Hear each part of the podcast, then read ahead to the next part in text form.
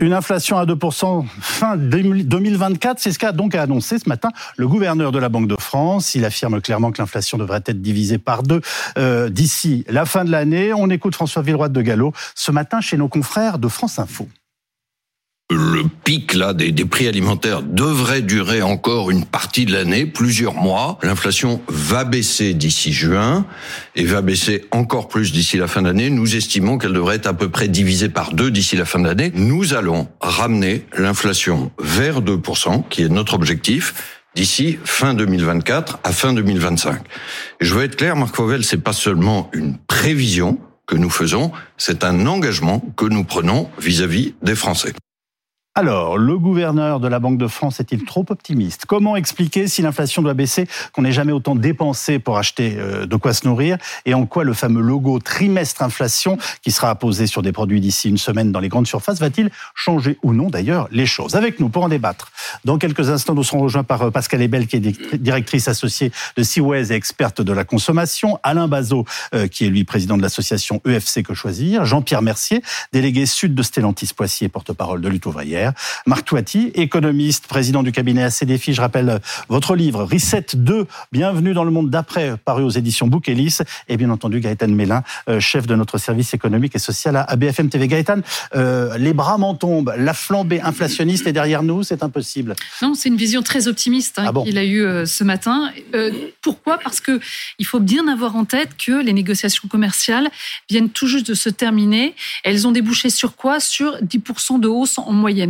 En février, on avait une inflation alimentaire de 14,5%. Ça veut dire euh, qu'au mois de mars, ça va augmenter, au mois d'avril également, et au mois de mai et, juin. Et en juin, selon euh, Dominique Schelcher, on pourrait avoir 24% sur l'alimentaire. C'est tout simplement considérable. Et après, vous nous parlez alimentaire, mais lui, il annonce une inflation générale, cette baisse sur l'inflation générale, qui évidemment doit induire.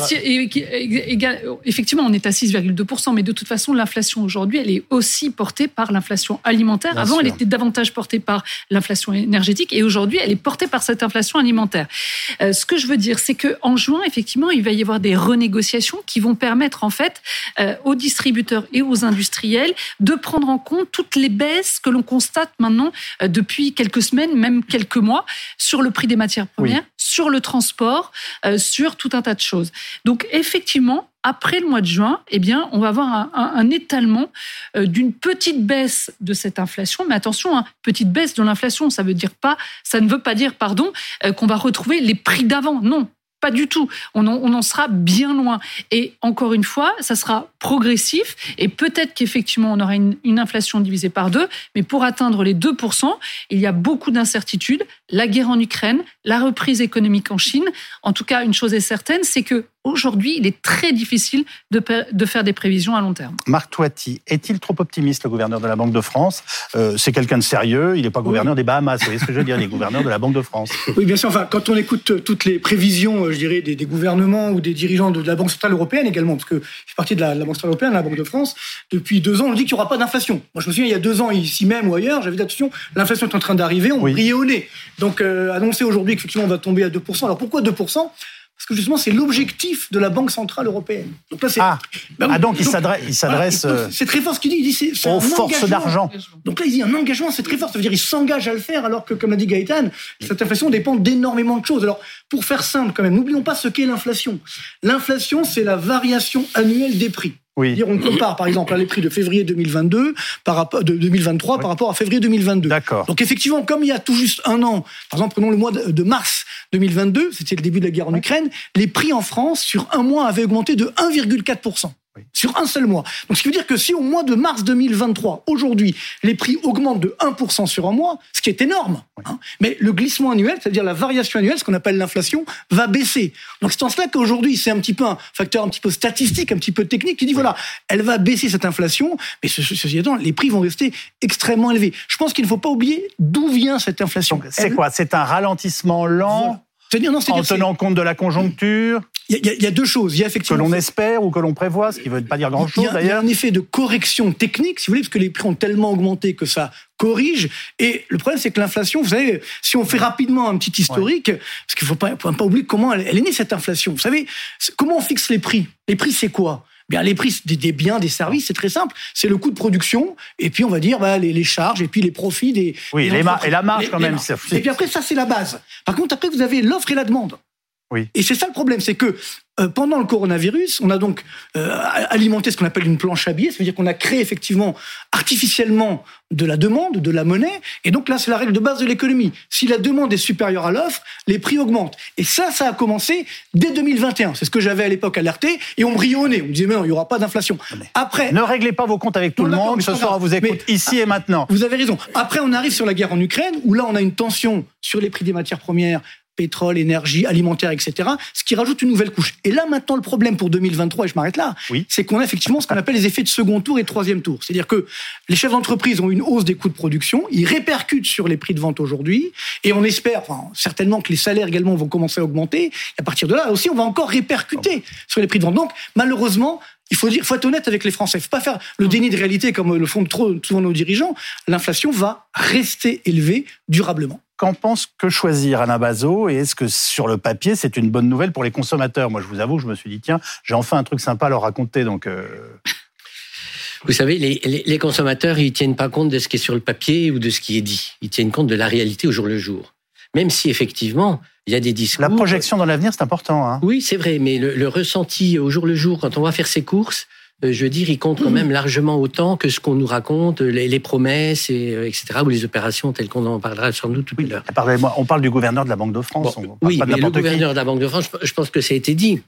Même s'il se défend de, faire de la, de, de, la projection, euh, n'empêche qu'on a plus l'impression qu'effectivement il se cale sur les, ce qu'on a envie euh, qui se réalise plutôt que ce qui euh, va forcément se réaliser. Ah ben vous me dites que le attendez là vous êtes en train de me dire que le gouverneur de la Banque de France fait de la pensée magique en pensant que ça va ça va, ça va se réaliser. non non je je je, je veux pas être euh, discourtois à l'égard du gouverneur mais mais très clairement ce qu'il faut que les consommateurs comprennent c'est que et, ça vient d'être dit, c'est que même si on, ralentit l'inflation, mm. si on diminue l'inflation, il faut que les, vos téléspectateurs comprennent bien que diminuer l'inflation, c'est pas diminuer les prix. Absolument. il y a des effets de cliquer. Et on, l'a constaté même en dehors de crise, hein, quand il y a des prises de, de, de, de, de prix, parce que les coûts augmentent, le jour où les coûts diminuent, il y a un effet cliqué, les prix ne diminuent pas. Et donc, c'est de la prise de marge. Et c'est vers ça qu'on devra être très attentif, parce que si les marchés, etc., l'énergie revient à des, à des, à des, à des, seuils plus, plus, plus tolérables, s'il y a moins de, de pénurie sur des matières premières, etc., etc., c'est pas ça qui va garantir euh, que les prix vont baisser. Donc, ce qu'on s'est pris là depuis des mois et des mois, ça, risque de rester à, ce niveau-là. Donc on, va bien avoir un, décalage, sans doute, ça va être dit, entre les revenus et puis ces niveaux de prix qui ne vont pas, qui ne vont pas euh, baisser. Jean-Pierre Mercier sourit quand vous lui dites ça va être dit. Euh, est-ce que c'est sur le papier, je dis bien sur le papier, une bonne nouvelle, Jean-Pierre Mercier bah, euh, Dans les fonctions qui sont les vôtres, on se dit que ça doit vous préoccuper quand même. Disons que sur le papier, euh, c'est pas que ça nous intéresse pas, mais euh, nous, ce qui compte, c'est euh, ce qu'on a réellement à la fin du mois. Oui, ce qui tombe à la fin du mois. Voilà, j'ai un raisonnement un peu paysan, si vous voulez, un peu direct, mais ce qui nous, ce qui nous préoccupe, c'est ce qu'on a à la fin du mois et ce qu'on va avoir comme comme pour pour dépenser. Et ce qu'on voit, c'est que les prix continuent d'augmenter. Et ce qui vient de se dire, moi, quand j'entends le gouverneur de la, de la Banque de mmh. France, excusez-moi, mais ça, c'est des promesses, c'est des promesses. Et surtout, moi, ce que je veux, c'est qu'on discute. C'est de la projection. Voilà, c'est de la projection. Et euh, on ne mais, mais il a employé le terme engagement. Il a employé le terme d'engagement. Ou alors ça coûte pas cher, ça, les engagements. Mm. Parce que si jamais il se trompe, euh, qui sait qui mm. va lui reprocher? Euh, C'est bah, Jean-Pierre Mercier. Oui, mais alors ça coûte pas cher non plus, ça, si vous voulez. Ce qui coûte cher aujourd'hui, c'est les prix. Et ce qui coûte cher, c'est le fait que nos salaires ne suivent pas l'augmentation réelle des prix. Et quand je parle de l'augmentation réelle des prix, c'est l'augmentation qu'on vit tous les jours quand on fait son caddie oui, ça va augmenter de 10%, de 14%, voire peut-être plus. Il faut que nos salaires suivent l'augmentation réelle des prix. Sinon, c'est nous les perdants. Et on voit ceux qui sont les gagnants dans cette affaire.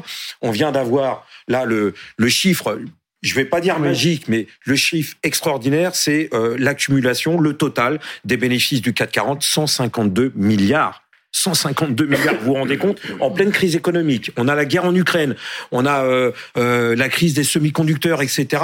Et là, vous avez une, une partie de la population, ces, actionnaires du 440, et ils sont pas nombreux ils sont pas nombreux, qui se gavent comme jamais ils se sont gavés. Ça a toujours été comme ça en période de crise, hein, ce qui ne justifie rien, et je comprends que ça puisse vous heurter, mais enfin, c'est une réalité du, du marché ouvert. Non seulement ça me heurte, mais ça me révolte. Parce que euh, c'est pas possible qu'on puisse continuer comme ça. Il faut absolument, et là c'est par la mobilisation, on va en reparler tout à l'heure, mais vraiment c'est au, au, cœur du sujet, c'est au cœur des discussions, cette, euh, cette augmentation des prix et surtout ce, ces, ces salaires qui n'arrivent pas à augmenter suffisamment pour qu'on puisse vivre, qu'on puisse vivre dignement de notre salaire. Nous, on veut pas être des assistés. Nous, on est des, on est des salariés, on est des travailleurs. Vivre de votre travail. Dignement de notre travail et vivre dignement de nos pensions de retraite. Alors, euh, l'analyse du euh, gouverneur de la Banque de France repose sur euh, une éventuelle baisse des cours mondiaux des matières premières. En mhm. tout cas, c'est comme ça qu'il l'a justifié. C'est en tout cas le constat, vous allez l'entendre, que faisait ce matin sur RMC et BFM TV le patron des mousquetaires, qui regroupe notamment les magasins Intermarché et Netto, Thierry Cotillard. Maintenant, la bonne nouvelle, c'est que les matières premières sont en train de baisser. Le blé qui était à 430 euros la tonne est à 240. Les fameux conteneurs, vous savez, les conteneurs qui arrivaient d'Asie étaient à 12 000 euros, ils sont retombés à 2 000 euros. Donc on a espoir que le coût de production soit moindre. Donc la position du gouvernement est une bonne position, c'est de dire l'année dernière, lorsque c'était à la hausse, on a fait trois rounds de négociations, on a vu trois fois les industriels pour faire des hausses successives. Là, la démarche, c'est la réciproque, c'est de dire si ça baisse, on se revoit si cette musique est la bonne, on voit les résultats dans combien de temps? À l'automne. Les chiffres des, des portes-containers, oui. qui passent de 12 000 à 2 000 euros. Exactement. Enfin, c'est faramineux. parce qu'ils avaient effectivement atteint vraiment un sommet euh, historique. On n'avait jamais vu ça. Donc, euh, et ça a pesé beaucoup d'ailleurs hein, dans le dans les coûts de transport euh, des, des, entreprises. Ce qui veut dire qu'il faudrait quand même mieux manger dans sa enfin, dans son pays et ensuite dans sa région. Donc aujourd'hui, en fait, il faut aussi tenir compte de cette baisse, puisque aujourd'hui, on nous explique que les 10% de hausse en moyenne qui vont être répercutés sur les produits qu'on va acheter euh, dans les prochains jours, les prochaines semaines, les prochains mois tiennent compte de la hausse du prix des matières premières, de l'énergie, eh bien, il faut effectivement qu'à un moment donné, cette baisse aussi soit répercutée sur ces prix. D'où l'ouverture des négociations au mois de juin entre les industriels et les distributeurs. Mais malheureusement, eh bien, on le sait, c'est que forcément, euh, cette nouvelle renégociation ne va pas aboutir à une baisse des prix, euh, mais en fait à une hausse beaucoup plus limitée. Oui. Alors, effectivement, sur certains... On freine l'accélération. Voilà, on freine l'accélération. Et encore une fois, cette, cette, cette diminution, en fait, elle va se voir au fil des semaines, au fil des mois. Et selon Dominique Schelcher de, de on devrait commencer à avoir une petite accalmie à partir de l'automne prochain. Mais vous voyez bien qu'il va falloir encore, encore attendre pardon, de nombreux mois avant de pouvoir enfin euh, euh, respirer. Alors, en France, on le rappelle, l'inflation alimentaire est de 14,5%. Où en sont les autres pays d'Europe Magali Chalet, vous faites le point pour nous Bien, commençons avec l'Allemagne, hein, où depuis le début de la guerre en Ukraine, le prix des denrées alimentaires n'a cessé euh, d'augmenter et continue d'avoir un impact significatif euh, sur l'inflation. Selon l'Office fédéral des statistiques, regardez, le prix des denrées alimentaires a bondi de 20,2% en janvier 2023 par rapport à janvier 2022. Et cette hausse est particulièrement euh, sensible sur les produits laitiers et les œufs. Regardez, plus 35,8%. Et puis également sur les graisses et les huiles comestibles, plus 33,8% ou encore euh, sur le pain et euh, les céréales. Voyons maintenant la situation en Espagne. Hein. L'inflation dans l'alimentation a bondi cette fois de 15,3% euh, sur un an. Et pourtant, depuis janvier, il y a une baisse de la TVA sur les produits de première nécessité, hein, comme la farine, le lait ou les œufs, qui a entraîné une baisse des prix de la plupart de ces denrées. Regardez, les fruits frais, ils ont chuté de 4,2%, le prix des farines, moins 2,3% le lait et les œufs moins 1,5%. En revanche, les produits qui n'ont pas bénéficié de ces baisses de TVA, eux, ils ont continué euh, d'augmenter. Hein. Regardez le riz, par exemple, plus 3,7%, le poisson frais, plus 4,7%, ou encore les pizzas, plus 5,1%. Résultat, le prix d'un panier moyen en supermarché en Espagne euh, continue d'augmenter malgré euh, cette baisse de TVA. Et enfin, voyons maintenant la situation en Italie. Là, les prix de l'alimentation, eh bien, ils ont augmenté 13% en un an. C'est un record depuis 40 ans en Italie, avec une accélération de la hausse des prix en janvier et février, que ce soit pour les aliments transformés ou non transformés, des augmentations qui sont liées essentiellement à l'inflation euh, des prix de l'énergie hein, qui impacte les coûts de production et d'acheminement euh, des produits, mais également aux aléas météorologiques. Hein. Et enfin, pour terminer, à titre de comparaison, regardez, hein, en Europe, l'inflation de l'alimentation, eh bien, elle de 15% en un an. Merci beaucoup Magali Chalet. Qu'est-ce que vous retenez de ce qu'on vient de nous expliquer, euh, Marc Toiti, par rapport aux préoccupations qui sont les nôtres? Il y a plusieurs enjeux. enjeux. C'est qu'effectivement, aujourd'hui, euh, là, on table sur euh, le fait que les, les, prix des matières premières vont baisser. On n'en est pas sûr. C'est-à-dire que. Non, si ça, commence à baisser. Non, non, non, attendez. non, mais, non, mais sur l'avenir. Sur l'avenir. Vous, vous, connaissez l'avenir. Vous, vous non, je ne connais pas l'avenir. C'est ça le problème. Non, mais il faut, il faut, faut être juste. Les prix ont baissé. Les prix ont baissé. Les prix d'énergie ont baissé. Les coûts de transport On est d'accord. On est d'accord. Mais depuis quelques mois, ils baissent plus. Ils se stabilisent sur des niveaux très bas. Mais pourquoi, par exemple, aujourd'hui, il y a une bonne nouvelle au niveau mondial, c'est que la croissance redémarre. Pas en France. D'ailleurs, c'est ce qui explique pourquoi. Je reviens très rapidement sur les profits du CAC 40. 80% de ces profits sont faits à l'international. Ils sont pas faits en France. Mais comme vous le savez bien, 98% des entreprises françaises ont moins de 10 salariés. Donc pour beaucoup d'entreprises françaises, c'est pas le CAC 40. Hein. C'est-à-dire qu'il euh, n'y a pas de profit malheureusement et c'est extrêmement difficile. Mais si je reviens sur l'inflation, aujourd'hui, la Chine est en train de redémarrer très fortement. Donc la demande chinoise de matières premières, de fret, etc., va s'accroître. Et ça, ça va générer une augmentation des cours des matières premières. Ce qui va ensuite arriver chez nous. Donc c'est ça le problème qu'on a aujourd'hui, c'est qu'on a un décalage entre l'économie chinoise, indienne ou autre qui va mieux, alors que nous, on reste sur une croissance extrêmement faible. Et donc, ah. on va se prendre malheureusement peut-être ce, rebond, ce rebond des matières premières, alors que nous, on a une croissance extrêmement faible. Et c'est là où c'est très dangereux, parce que cette inflation, elle est effectivement très inégalitaire. Ça, c'est la macroéconomie à l'échelle de la planète. Ah en effet, elle est très importante. Mais pardonnez-moi, je, pose la question à Alain Bazot. Est-ce que vous réclamez une baisse de la TVA sur un certain nombre de comme l'Espagne l'a fait? Bah, écoutez, ça pourrait être un levier à condition qu'il y ait une concurrence. Parce qu'on l'a déjà vu par le passé, dans les secteurs où il n'y a pas de concurrence, ça rétablit des marges et ça fait pas baisser les prix.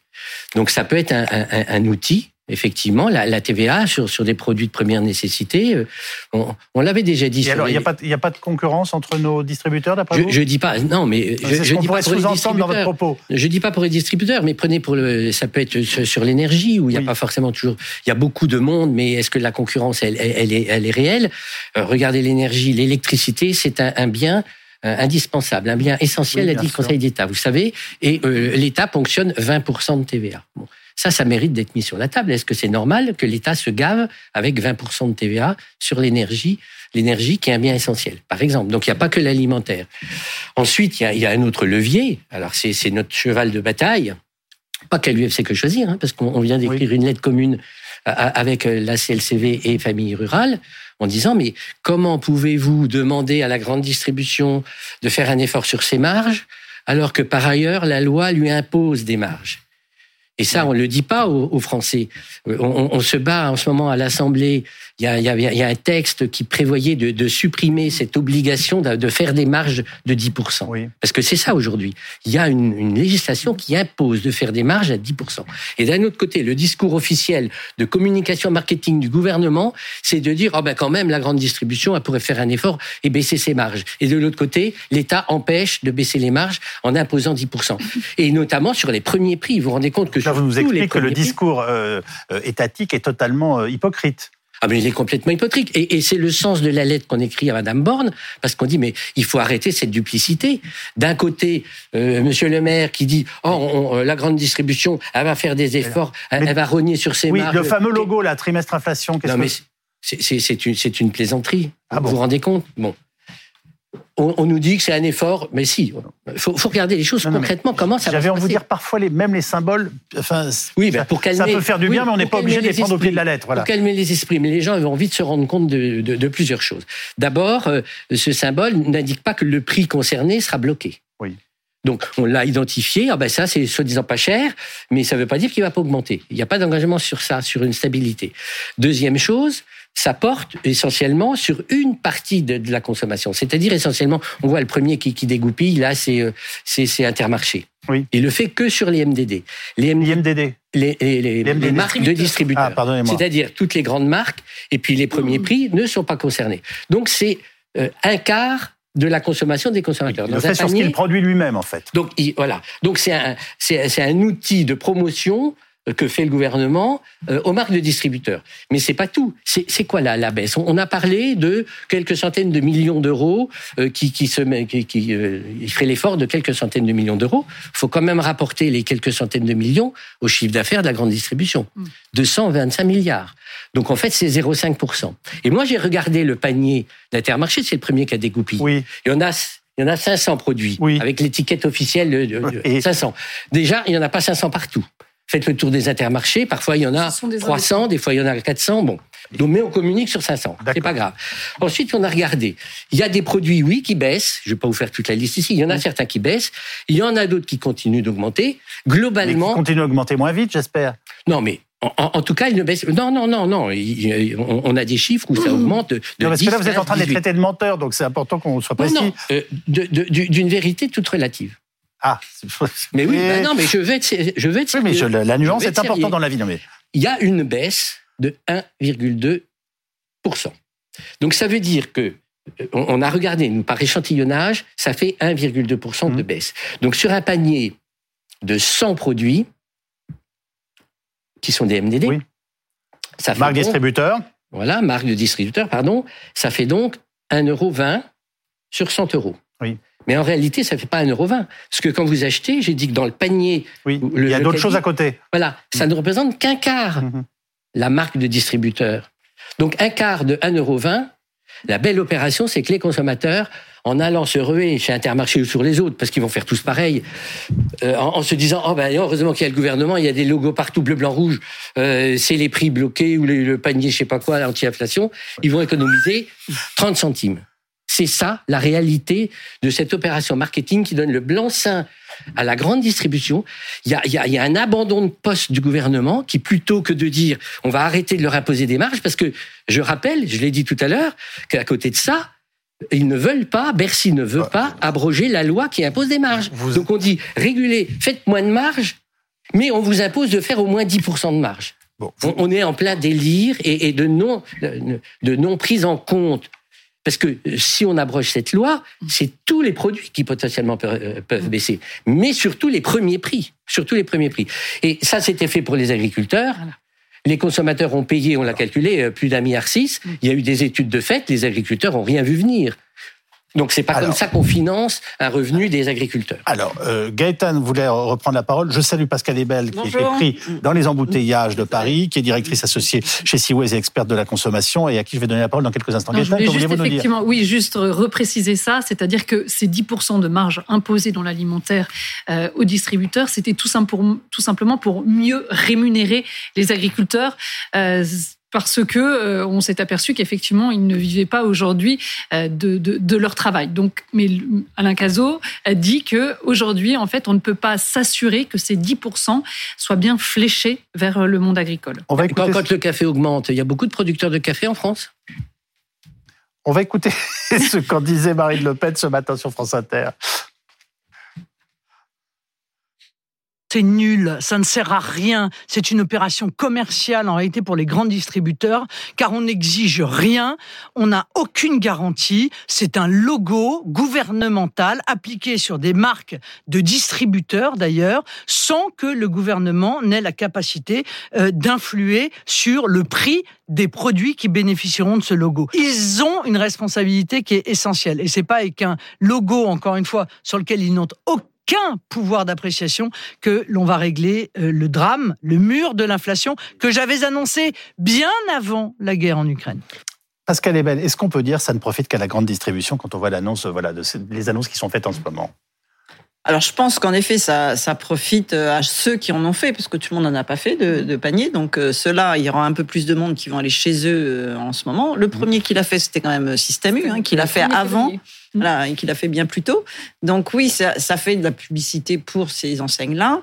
Et en effet, peut-être que ça diminue quand même, je ne sais pas si le calcul est juste, ça diminue quand même un petit peu l'inflation par rapport à ce que ça aurait été si euh, ils n'avaient pas été obligés de s'engager, ils vont faire un petit effort. Euh, par contre, c'est sûr que euh, ceux qui profitent, c'est pas forcément en ce moment, c'est pas forcément les distributeurs ou les agriculteurs. On a vu que la marge au dernier trimestre de 2022 avait augmenté aussi chez les industriels. Mmh. Euh, on sait que les agriculteurs depuis deux ans, ça va aussi en fait. Hein. Donc ça se joue souvent quand même entre les trois. Et quand il y en a un qui gagne, il y en a un, qui perd. Quoi. Donc là, ça va sans doute faire un petit peu plus du côté de euh, sans doute des agriculteurs quand même, hein, parce que en effet, ça, ça, dans les dans les hausses, les seuls qu'on justifie, c'est les matières agricoles quand même. Mais pardonnez-moi, je, je, pense à vos anciennes responsabilités puisque vous avez longtemps été à la tête du, du, Crédoc. Le Crédoc nous a expliqué très longtemps que euh, l'inflation dans notre pays avait été très souvent été contenue. Ce sont les gens qui nous regardent consommer. Pardonnez-moi, je pour aller très vite, hein, le Crédoc. Euh, l'inflation avait longtemps été contenue dans notre pays grâce au rôle des distributeurs, qu'on les trouve sympathiques ou pas, que ça soit une preuve, du, enfin voilà, qu'ils soit des agents du capitalisme ou non, on peut employer tous les mots qu'on veut. Est-ce que c'est -ce c'est bien la réalité? Non, c'est vrai qu'il faut. Là, on leur tombe dessus parce que les chiffres hein, cités par Alain Bazot sont en effet euh, impressionnants de nullité. Enfin... Non, non, mais quand même, il faut quand même se rendre compte. Pourquoi est-ce qu'on disait ça? On disait ça parce qu'en fait, euh, on, ne peut pas faire payer plus cher l'alimentation. Et je trouve que ce qui est dramatique ah. aujourd'hui, c'est quand même le sujet de ne pas, ne pas aider les consommateurs. En fait, le vrai sujet, c'est ça aujourd'hui. C'est qu'au lieu de d'aider. On a mis 500 euh, millions sur les industriels agroalimentaires. Euh, on a fait un fonds privé public. On a mis que 60 millions sur l'aide alimentaire. On ne met rien du côté de ceux qui ne peuvent pas manger. Et en fait, moi, ce que je, vois, c'est que il euh, y a les deux tiers des Français qui disent qu'ils n'arrivent pas à manger ce qu'ils veulent. Ça ils, se privent. Ils se, ils se, privent. S'il y a 25% qui sautent un, un, repas par jour, on a l'impression qu'on n'entend pas ce message-là.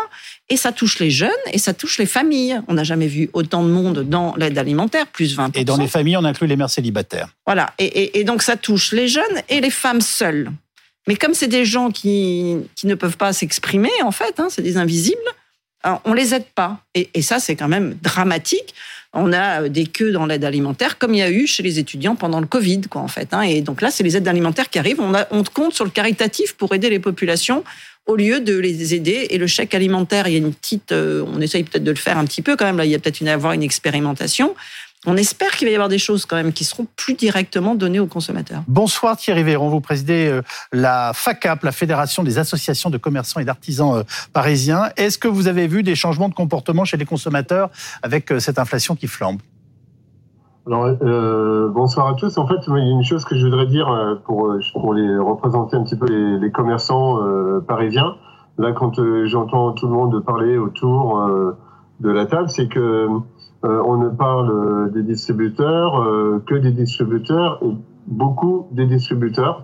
il y a aussi les, les commerçants de, de, quartier, de proximité, euh, si on prend euh, une baguette de pain qui a augmenté, euh, une baguette de, tradition, une baguette tradition qui était à 1 euro, qui est maintenant à 1,30 euro, euh, si les gens veulent faire des économies, ils vont aller chez le distributeur qui va qui va faire un, une baguette tradition à 1 euro. Et c'est là où il y a, y a un problème, c'est que il y a, y a pas de, de on ne parle pas suffisamment des, des indépendants, des, des boulangers, des bouchers, euh, des traiteurs qui font euh, des produits euh, remarquables et qui conseillent leurs clients. Et effectivement, excusez-moi de vous interrompre. Est-ce que vous sentez de la colère chez les petits commerçants qui ne vont pas pouvoir de toute façon jouer à jeu égal, en effet, avec la grande distribution et notamment ce fameux logo trimestre inflation qui quand même sera visible et qui restera dans la tête des Français? Oui, il y a une colère parce qu'effectivement, il n'y a pas, d'équivalence, il n'y a pas de possibilité d'équivalence et on, est toujours la, la dernière roue du carrosse. Euh, là, les commerçants sont vraiment désespérés parce qu'ils se, ils se, posent vraiment la question. À chaque fois, on fait le dos rond. On accumule tous les tous les problèmes en ce moment. Euh, on va pas refaire l'historique euh, depuis 2015, euh, mais la liste commence à être très longue. Euh, il faut vraiment qu'on puisse parler de, de, du, du, petit commerce, du commerce de proximité, l'inciter à, à pouvoir se, se développer. Euh, on nous met toujours des bâtons dans les roues. Là, on, parlait même aussi de, de faire des économies d'énergie. On, on, nous euh, on, nous dit qu'on fait, on, gaspille l'énergie en laissant les portes ouvertes. Euh, je pense que c'est des économies d'énergie. Ça fait longtemps que qu'on en fait. Et on n'attend pas qu'on vienne nous dire de fermer les portes de nos, de nos boutiques pour, euh, pour faire des économies. Est-ce que vous avez observé un changement de comportement de, de, de votre clientèle en ce moment? Est-ce qu'elle se prive? Est-ce qu'elle mange moins? Est-ce qu'elle prend euh, Est-ce que parfois elle ne vient plus? Elle achète différemment. Elle, euh, elle, elle, achète en plus petite quantité. Euh, elle essaie de trouver des produits euh, moins chers euh, tout en ayant des, des, des produits de, de, qualité. Et c'est pas toujours évident. Donc en fait, on, on réduit les, la, la, la, quantité. D'ailleurs, en fait, je voudrais faire une remarque, c'est qu'en fait, quand on voit, ça fait au moins une dizaine d'années, euh, je me souviens qu'à l'époque, on, on, achetait un baril de lessive. Euh, le baril de lessive, on, on, mettait dessus que ça représentait euh, 10 kilos ou 5 kilos. Euh, après, on a transformé euh, ce, ce, cette capacité en euh, X dose qui fait qu'en fait, on, on, noie le poisson euh, pour le consommateur. Et en fait, là maintenant, on s'aperçoit quand on regarde les, les, capacités sur certains flacons ou, ou euh, bouteilles ou, ou, boîtes, on n'est plus à 5 litres, mais on est à 4 litres, 85. Donc euh, c'est de, de l'augmentation euh, maquillée par rapport à une baisse de, de quantité. Et ça, c'est quand même quelque chose que ben, on peut pas réduire euh, la baguette de pain. Une, une toute disons on maintient le prix à 1 euro pour euh, pour euh, avoir une baguette de pain, euh, on, on, maintient le, le, grammage. Mais on, Merci d'avoir. Je vous interromps. Je crois qu'on a compris vos préoccupations. J'ai une toute dernière question à vous poser. Alors, elle peut paraître simpliste, mais euh, la solution, c'est la hausse des salaires Exactement, la hausse de plusieurs centaines d'euros de salaire et surtout que les salaires suivent l'augmentation réelle des prix. Mais au-delà de ces, ces, deux revendications qui sont essentielles pour que bah, euh, les salariés, les consommateurs euh, euh, puissent puissent vivre dignement, c'est euh, se poser la question euh, où va l'argent? Mm. Parce que euh, au début de la chaîne alimentaire, on a des agriculteurs, des éleveurs qui n'arrivent pas à vivre de leur travail. Euh, à la pas fin tous, de la chaîne. Pas tous, attention, hein, pas tous. Je parle pas des tous. petits. Je parle oui. des petits. Voilà, Merci. Je parle des petits, c'est vrai. Et à la fin de la chaîne alimentaire, on, nous, les consommateurs, les salariés, on n'arrive pas à, à, remplir le frigo. Au milieu, il y a les industriels euh, de la de l'alimentaire, il y a la grande distribution qui s'en met quand même plein les poches. Et là où il faudrait, pour y voir clair, il faudrait abolir ce secret commercial, abolir ce, ce, ce secret industriel pour mettre tout sur la table mmh. et voir exactement comment se font les prix, où va les profits, où va les euh, dividendes, pour pouvoir taper dedans, pour que les petits, mmh. que ça soit les petits commerçants ou les salariés, oui. on puisse commencer à vivre dignement. Les, les marges, hein, les marges, voilà l'ennemi. Merci à tous.